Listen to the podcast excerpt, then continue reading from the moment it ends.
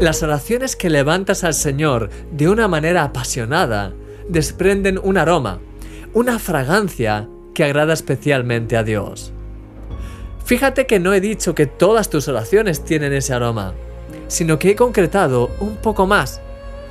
A veces todos caemos en rutinas y tenemos momentos en los que oramos quizá de manera más mecánica. Sin embargo, esta semana estamos hablando acerca del fuego del Señor y eso es lo que marca la diferencia. Cuando oras de manera apasionada, con fuego en tu corazón, ahí es donde todo cambia. Dice la Biblia en Apocalipsis que otro ángel vino entonces y se paró ante el altar con un incensario de oro y se le dio mucho incienso para añadirlo a las oraciones de todos los santos sobre el altar de oro que estaba delante del trono.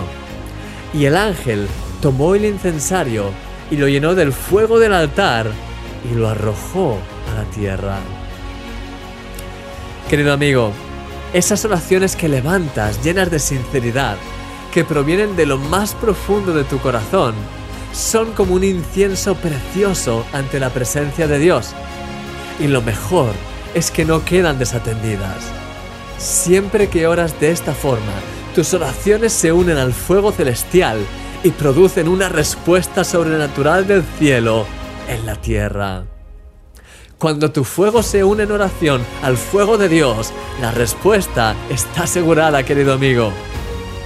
En este día, dedica unos minutos para orar a Dios con un corazón totalmente sincero y abierto a Él. Déjame orar por ti. Señor, te pido por mi querido amigo, para que le llenes de tu fuego al orar y para que pueda experimentar tus respuestas a sus oraciones. Que tu nombre sea levantado, Señor, en el nombre de Jesús. Amén. Te llevo mi corazón. Eres un milagro.